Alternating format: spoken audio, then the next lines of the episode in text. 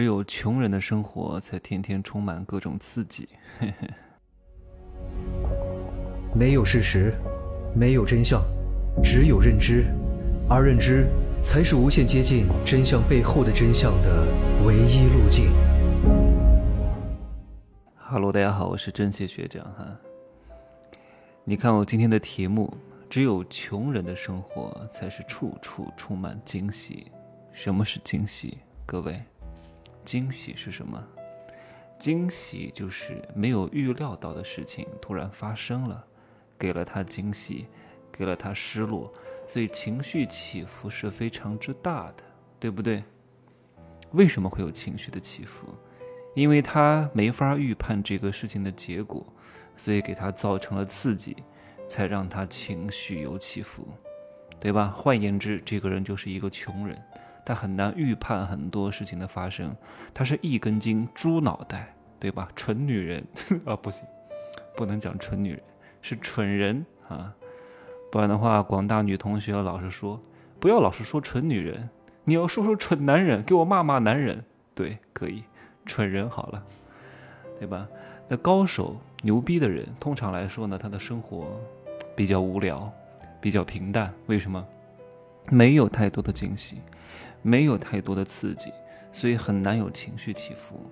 他能够预料到这个事情的上限和下限，大概知道这个事情的节点，啊，可能会发生什么样的结果，最好的结果、最坏的结果，都预料到了再发生，也就是自己的射程范围之内的。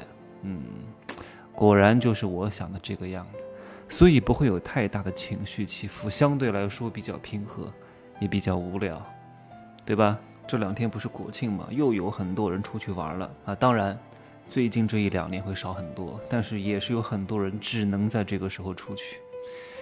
哎呀，我看着可怜可悲呀！当然，这是你自己选择的生活，对吧？你选择了稳定的工资，月月都到账的收入啊，你就意味着你必须要付出一些代价。什么代价？就是你的时间是被卡死的，你的生命是被规划的。那没办法。没有既要又要还要的，所以你只能在节假日出来，或者一年仅有的七天年假。而且我知道你放年假的时候心里也不好过啊，特别是快结束的时候，你心中又在想：哎呀，还剩最后两天年假，又要上班了。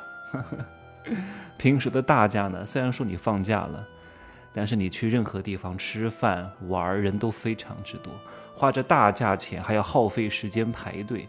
享受的品质也并不高，除非你真的非常非常有钱，对吧？全都选特别高价的地方，一般排队的地方都是什么地方？都是消费不高的地方。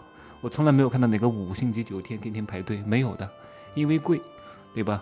吃个自助餐，好一点的三四百块钱一个人，点个菜人均也得三百多，我估计不会排队的吧？一般排队的就是人均七八十的，所以才会有很多人排队。排队不代表这个东西很好。代表着这个东西便宜啊，味道还不错，比较火，很多人非常喜欢凑热闹的。我有一个原则，凡是要排队的餐馆，我是从来不去的，不管它再火，无非就是两个原因，为什么排队？第一个便宜，对吧？呃，可能刚开始比较火热啊，刚出来一个新的品类，很多人排，对吧？第二个就是周末或者是放假的时候，这两个我都可以等。第一，我不需要凑热闹。非得等着它最火的时候去吃，过两个月没那么多的人的时候再去吃。第二个，啊，那就等大家都上班了，大家都非常忙的时候，我再去吃，也不需要排队的。凡是要排队的，我是坚决不会去的，浪费我的时间，对吧？然后你会说服自己，哎呀，我都排了这么长时间的队，哎呀，不好吃也得告诉自己好吃，因为你为这个东西付出了一点点成本。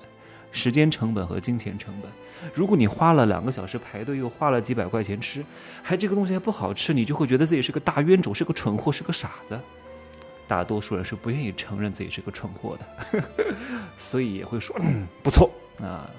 你看很多人写那种旅游攻略哈，不要信，不见得好吃的，很多东西都是别人的心理因素作用的。对吧？人们都会对于自己的选择有一种确定性。哎呀，我选的就是对的，所以他会推荐。你看我吃的这个东西特别好吃啊，我走过路过的这些小饭馆特别好。可能只是他随意路过的，但是因为他选择在这里吃，花了时间，花了钱，然后他要告诉大家，你看我这趟非常值，你们也来过来吃吧，不见得好吃的，但是他可能不知道他为什么会做出这种行为，这个行为背后的动机和潜意识他意识不到的，大多数人都是不自知的啊。这是我讲的放假的第一个事情。第二个事情是什么呢？就是我看到很多人在这两天上传视频啊，出去旅游，大骂导游，大骂旅游团，黑心导游，黑心旅游团，强迫购物，不购物不让下车，还骂他们是穷鬼。对呀，你不是穷鬼，谁是穷鬼？你不仅是真的口袋穷，你的脑子也非常之穷。我怎么就遇不到这样的事情？因为我根本就不会贪这样的便宜。我就算贪了这样的便宜，让我购物我也购物，因为我非常清楚，你他妈。报了一个七百块钱的旅游团啊，七天六夜包吃包住，全程三星级酒店，对吧？还不让你购物，还把你服侍的跟皇上一样，你凭什么？对吧？什么好处都给你占了，这些人就是赌徒心理。他明明知道这个七百块钱的旅游团可能会有购物的这个这个这个项目，但是呢，他在赌啊，万一没有，那我就挣了，对吧？那万一有了，我也死皮赖脸撒泼打滚，我就是不买。我花了钱，我为什么要买？七百块钱，该对吧？所以有些穷人的钱是不能挣的。就他花了十块钱，你给了他一千块钱的价值，他还嫌不够，说你怎么就给一千块钱的价值？我花了十块，你至少要给我一万块钱的价值，我才觉得爽。你还要把我服侍的跟大爷一样，他还以为他这十块钱多值钱呢。你想想看，这个事情也不可能的，对不对？七百块钱七天六夜，可能吗？对吧？人家成本都不止，来回的车费、油费、导游费、住宿费、吃饭的费用，对吧？这都是钱啊，至少成本得一千五吧，对吧？稍微好一点两千多啊，你买点东西怎么了？就算你把这些东西买回来，就算这些他让你去逛的那些店产品质量非常之差，对吧？你买个一两千块钱回来扔掉也是好的呀，对吧？你总得让别人挣一点吧，什么都不让别人挣，要扣进最后一一毛钱的那个边角料。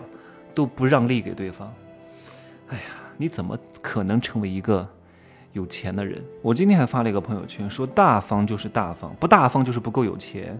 不要跟我讲什么穷人是小心翼翼的大方，再小心翼翼也很难大方。富人也不是大大方方的抠，一般抠的都是没钱的。我就没有见过几个有钱人特别抠的，因为特别抠就不会很有钱，除非你对这个富人来说一点点价值都没有。对吧？所以呢，他会对你特别抠。你只要稍微有一点点价值，提供了相应的服务，他就不会对你特别抠的。各位仔细回想一下我刚刚讲的这段话。各位只要记住一个原则，你的情绪就不会有太大的起伏啊。就是你可以去贪便宜，你也可以去投机，你也可以去赌，但是你要清楚，只要你上了赌桌，就有可能倾家荡产，就有可能血本无归。你要做好这样的准备啊，给你大概率的机会赢。就意味着你一定有一定的概率会输，不可能没有输只有赢，还既要发展又要稳定，啊，可能吗？这两个事情本来就是相悖的事情，想要稳定就不可能有发展，想要发展就不可能特别稳定，又要发展又要稳定，又要挣钱又要本金不损失，又要上班离家近又要钱多还要事儿少，凭什么？对不对？鱼和熊掌不可兼得。有些人他心情失落。啊，情绪大起大落，就是因为他幻想的太好了，结果有一方面没有如他意，他就开始暴躁了，开始怒了，开始炸了，对不对？有时候有些所谓的高手朋友，他也会向我推荐一些股票，但其实呢，买不买在于你，并并不是说他跟你说了就一定怎么样，最终的决策人还是在你这儿，所以赚到钱和亏掉钱都怨不了任何人，对吧？有些人给我推荐了，我买了挣了，我也没有感谢他。对吧？因为我是这个结果的承担者，你有没有这个胆量？你敢不敢相信这个人很关键？就算有些人跟你讲，我相信很多人也不敢买，对吧？所以挣了钱也是你的本事，亏了钱也是你的本事。那有些朋友他也跟我推荐，对吧？我都 两年了，都亏了百分之五十，我并没有怨他，因为所有的行为决策都是你自己做的。我在投入的当下，我就想清楚。如果这个钱亏了，我会不会怨他？我不会怨他的。别人好心跟你讲，最终的决策权在你，你不能把你的输赢都归咎于在第方第三方身上，对。吧？你要承担自己的责任的。还有各位，看看我的这个喜马拉雅的专辑评价里，毁誉参半，说我是心灵毒鸡汤，啊，说我讲的都是什么不落地、不实操、毫无意义啊，天天贬低别人。喜马拉雅怎么能够上我这种节目？垃圾第一名，对吧？垃圾第一名，这些人啊，不可能有钱的。免费节目里听听就已经很不错了，你还要怎么样？我还要保证你能够挣到一百万吗？对吧？还有一些人花个二九九听个什么课程，还希望这个老师能够手把手教他，能够帮他挣几十万，可能吗？你想想看，你付出了什么？得了便宜还卖乖，都不懂得感恩。哎呀，不讲了，对吧？讲到这个东西呢，我就觉得挺开心的。还是有很多蠢货的，很多蠢人的，挺好的啊。